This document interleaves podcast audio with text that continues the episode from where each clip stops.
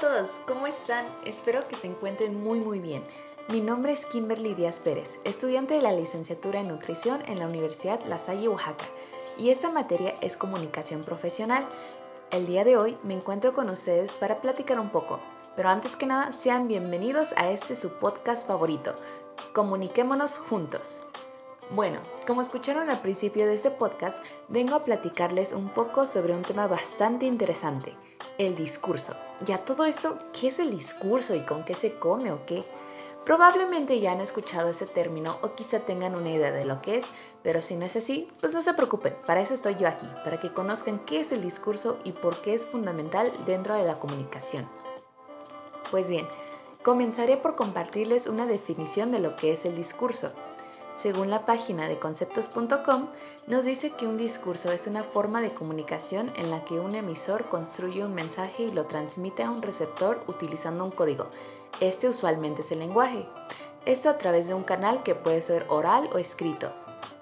Un concepto de discurso más específico hace referencia a la acción que ejecuta una persona cuando habla ante un público y emite un mensaje previamente preparado.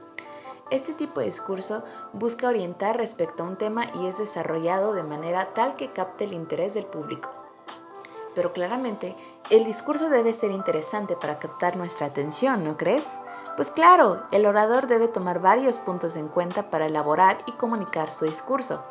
Como principales características, debe ser claro y conciso, que se exprese sin esforzarse de manera extraordinaria y que siempre tenga en cuenta el mensaje que quiere dar a conocer es decir, que no pierda el hilo, como dirán por ahí.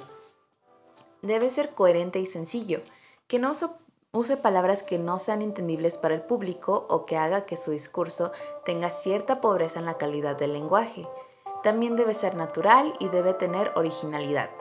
Que tenga el orador use su propia esencia sin necesidad de copiar a alguien más y como todo, debe tener un orden en la hora de hablar, es decir, que cumpla con la estructura del discurso el cual debe ser compuesto por una introducción, un desarrollo y una conclusión.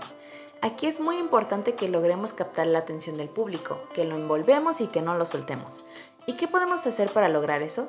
Pues podemos interactuar con ellos y comenzar con alguna frase o alguna pregunta para interesarlo en nuestro tema y no solo en esa parte. Es importante mantener algún tipo de comunicación con ellos para que logremos nuestros objetivos, los cuales son convencer, entretener e informar. Y por último, y no menos importante, debe tener adecuación, ritmo y sonoridad.